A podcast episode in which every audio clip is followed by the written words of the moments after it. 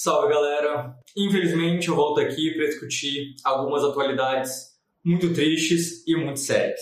O Brasil tem tido nesse início de 2023 uma avalanche de escândalos, de crimes de danos massivos que são lucrativos para um punhado de poderosos que gozam de impunidade sistemática. Se você ainda não me conhece, muito prazer. Meu nome é Samuel Silva Borges, eu sou criminólogo e não me cobre calma para discutir essas coisas. Neutralidade não existe e se deixar afetar por essas coisas é importante não só para cientistas, como para qualquer pessoa que pretende preservar a sua humanidade nesse mundo distópico em que a gente vive. A dinâmica é a seguinte: eu vou citar e destrinchar um pouco desses escândalos e também vou passar alguns argumentos centrais que partem da criminologia crítica e de um, um subcampo da criminologia dedicada à criminalidade dos poderosos para a gente fazer uma análise do que explica essa impunidade sistemática. Deixe o like, se inscreva, roda a vinheta e bora lá.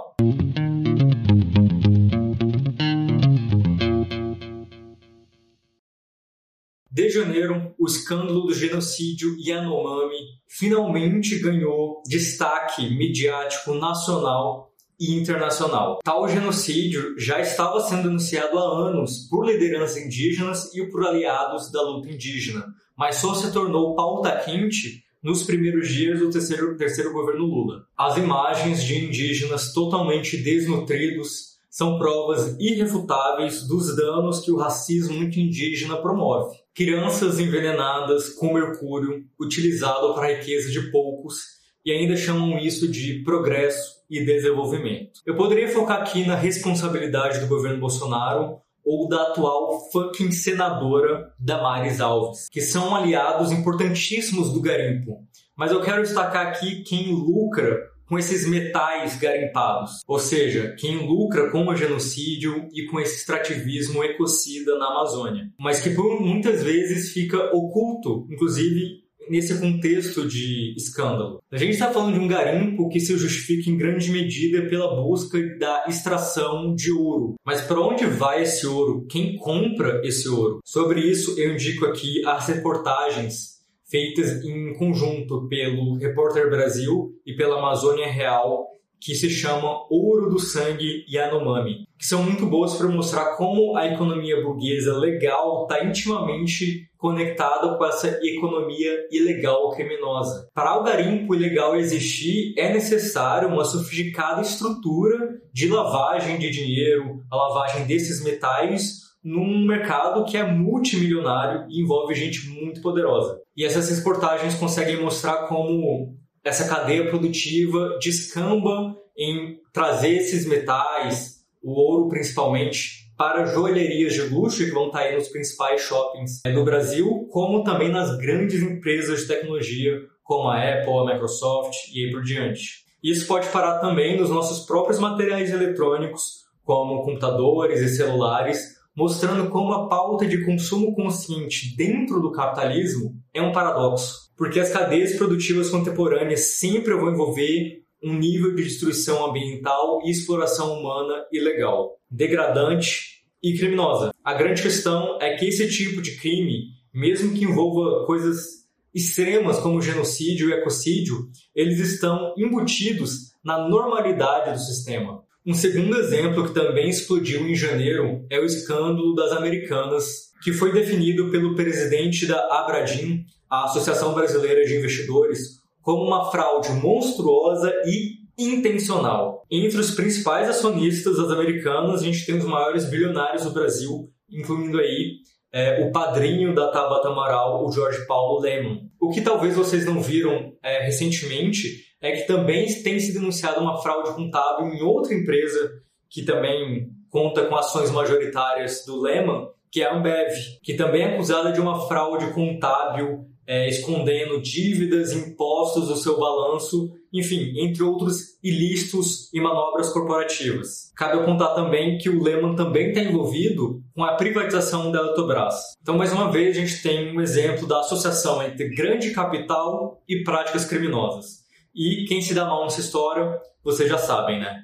2023 também trouxe nesses primeiros meses uma alta muito grande na média de trabalhadores resgatados em condições análogas à escravidão. Até fica parecendo que a gente estava com um governo que fomentava esse tipo de prática criminosa. Boa parte desses casos acontecem em fazendas em que os trabalhadores são resgatados em condições completamente subhumanas, mas isso também acontece em contexto urbano. A gente tem o caso do mega evento, mega popular Lollapalooza, que todo ano é denunciado por utilizar mão de obra nessa situação análoga à escravidão. E não é só no ramo totalmente privado, mas também empreendimentos públicos que utilizam mão de obra terceirizada também tem escândalos recentes. Como num caso envolvendo a prefeitura de Joinville, em Santa Catarina, que tinha trabalhadores de uma obra se alimentando em canil, sendo transportados em baús e outras coisas totalmente degradantes. Fato é que esses casos são muito comuns, principalmente nas áreas da agricultura e da mineração, onde é mais fácil de ocultar condições de trabalhos é, insalubres, perigosas e com salários insuficientes. O caso recente das vinícolas gaúchas também mostram uma situação de tráfico de pessoas, porque você engana as vítimas com oferta de trabalhos que não vão se concretizar na prática. Quando elas percebem, já estão num contexto de um pesadelo de servidão por dívidas, trabalho forçado, jornadas é, extenuantes e condições degradantes no geral, incluindo aí tortura. Também no caso dessas vinícolas, a gente vê como funciona a impunidade, porque rapidamente essas grandes corporações conseguem firmar acordos como o Ministério Público do Trabalho e se posicionam publicamente de forma estratégica, alegando que estão pagando algum tipo de indenização, mesmo que sejam valores irrisórios. Eu, pelo menos, acho que nenhum burguês aceitaria uma indenização de meros 10 mil reais, nem por um dia de escravidão que fosse. Mas é só isso que eles são forçados a pagar nesses acordos. Também numa leva recente tem escândalos na produção de arroz, em canaviais, produção de açúcar. Então isso não é nenhuma exclusividade da, da Serra Gaúcha destinada à produção de vinho e suco de uva. É uma questão estrutural que a gente só vai conseguir realmente combater se a gente rever nossa estrutura agrária. Para finalizar os exemplos, vamos citar aqui uns casos gringos que muito provavelmente você nem ouviu falar, porque tem repercutindo muito pouco. Em fevereiro aconteceu um desastre químico no estado de Ohio, em que houve um descarrilhamento de trens que estavam transportando substâncias extremamente tóxicas e cancerígenas, como cloreto de vinila, que é utilizado para produção de plástico, PVC e aí vai. E esse material, no começo de fevereiro, passou por uma explosão controlada na cidade de East Palestine.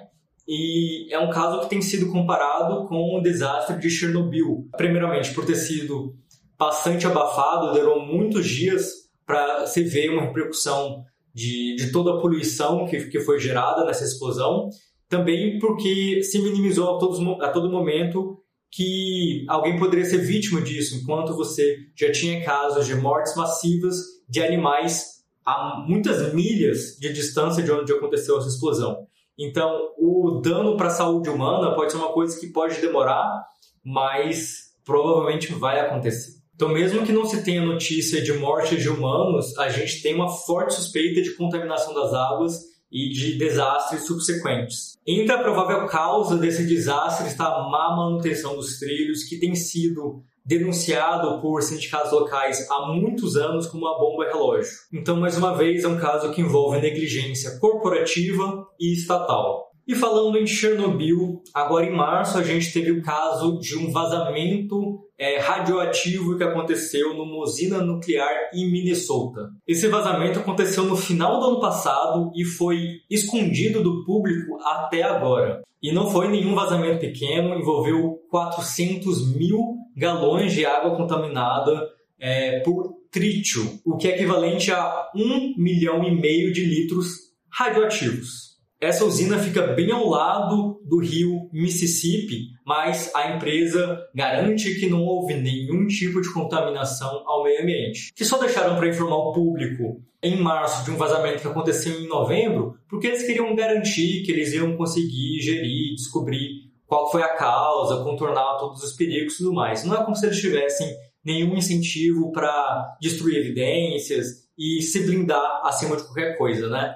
Importante lembrar que o fato desses eventos acontecerem nos Estados Unidos, que é o país mais rico do mundo, não faz esses casos deixarem de ser exemplos de racismo ambiental, um conceito muito importante que a Sabrina já trabalhou aqui no glossário do Tese 11. Isso porque, mesmo no centro do império, as corporações frequentemente escolhem como destino das suas fábricas locais onde vivem comunidades de minorias étnicas e de baixa renda, que não vão conseguir resistir aos danos que vão ser externalizados aí de poluição e tudo mais. Na prática, o que se tem é uma contaminação ambiental que acaba gerando inúmeros problemas de saúde para essa população como doenças respiratórias, câncer e outras condições de saúde debilitantes. O que todos esses crimes corporativos têm em comum é que as corporações vão fazer de tudo para se blindar de responsabilização e de reparação. Então, como vocês podem ver, os crimes corporativos englobam práticas muito amplas, né, que vão da fraude financeira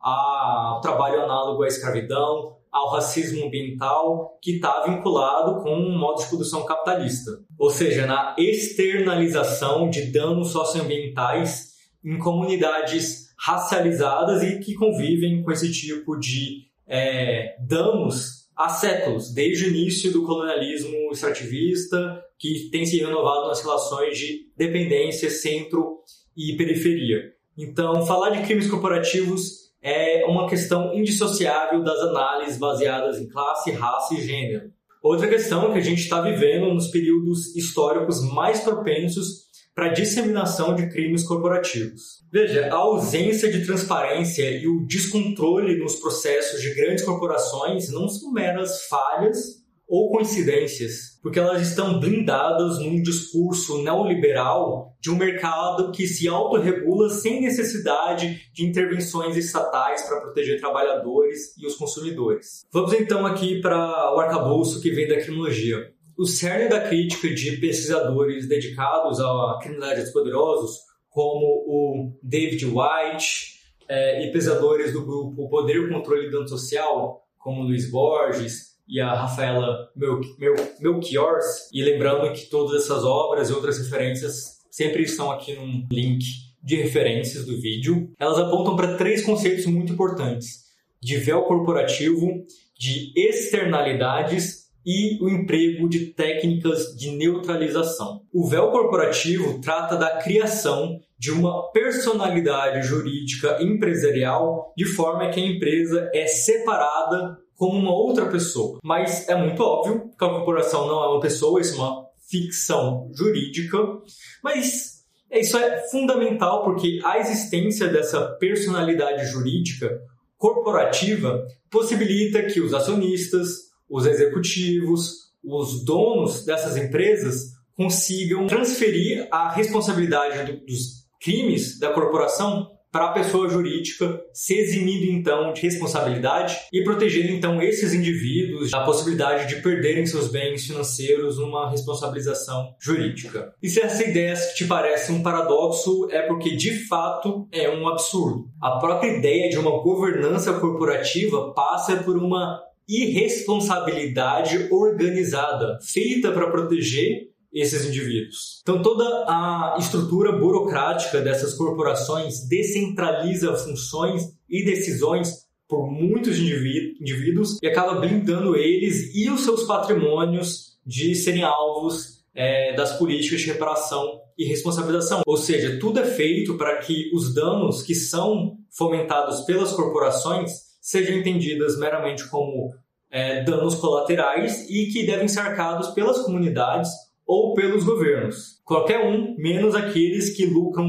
milhões com a atividade danosa. E aí a gente pode fazer associação com os exemplos que eu já dei. Pensa aí no caso do garimpo ilegal e o genocídio Yanomami. A responsabilidade é de todo mundo, menos as empresas que estão comprando esse ouro para lucrar em cima dele. E mesmo nos casos mais absurdos, as corporações empregam técnicas de neutralização para conseguir manipular o público e, de novo, minimizar a responsabilidade que elas têm pelos danos causados. Vamos a essas técnicas. Número 1. Um, negação da responsabilidade. Nessa técnica, você nega a sua própria responsabilidade, alegando que as circunstâncias estão além do seu controle ou que outro sujeito é a pessoa responsável, ignorando assim as falhas da própria empresa. Ou nos exemplos das vinícolas e tra o trabalho análogo à escravidão, é muito simples falar que a culpa é simplesmente da empresa terceirizada. Então nunca é sua culpa. Você terceirizou e se a, a, a empresa terceirizada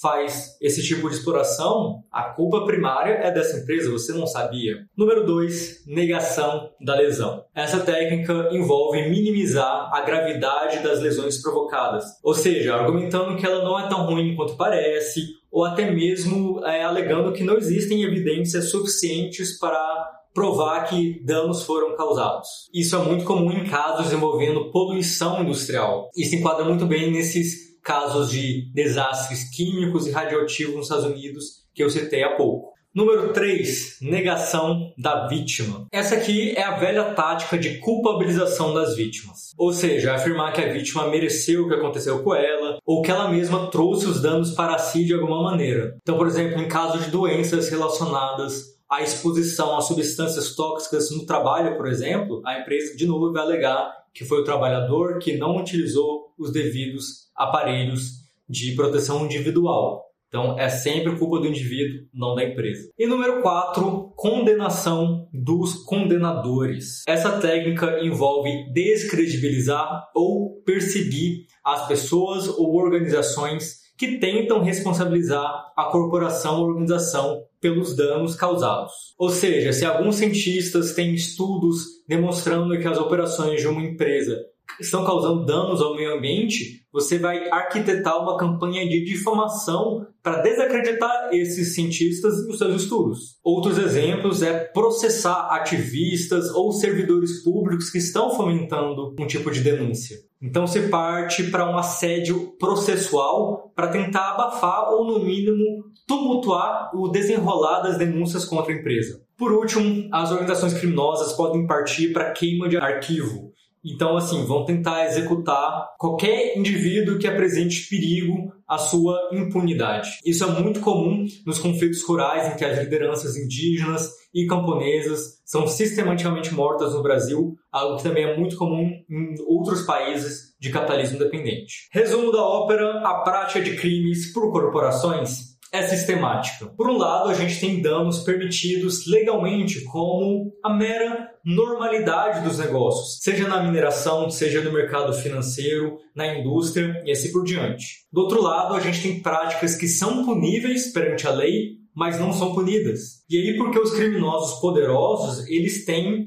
influência suficiente para manipular leis, regulamentações em seu próprio benefício, no geral, às custas de indivíduos inocentes e comunidades vulneráveis. As corporações têm um poder desproporcional em relação às vítimas e vão se valer disso para tentar manter os seus delitos invisíveis ou pelo menos impunes. Seja por meio de acordos judiciais, seja por meio do lobby político, as corporações acabam tendo uma permissão para quebrar a lei. Seja explorando pessoas, seja poluindo o meio ambiente, seja sonegando impostos, boa parte desses crimes também geram danos que não são reversíveis e podem até matar em larga escala, como nos casos do genocídio e do ecocídio. Uma fraude financeira pode não passar de uma manobra contábil para os super ricos, mas podem prejudicar pessoas numa escala gigantesca, na escala de milhões. Por isso, é fundamental que as corporações sejam responsabilizadas por seus crimes e que haja uma mudança em direção à prevenção e à reparação dos danos. Toda a sociedade civil organizada em movimentos sociais, organizada em partidos, deve pressionar constantemente os governos para garantir que as corporações sejam devidamente responsabilizadas, expropriando as terras de quem usa mão de obra escrava e as ações dos acionistas fraudulentos em prol dos trabalhadores atingidos e o patrimônio de quem usa invadir terra indígena para matar com mercúrio ou ser negligente em quaisquer atividade produtiva que apresentam riscos para a sociedade. No fim das contas, a conclusão vocês já conhecem: ecossocialismo ou barbárie.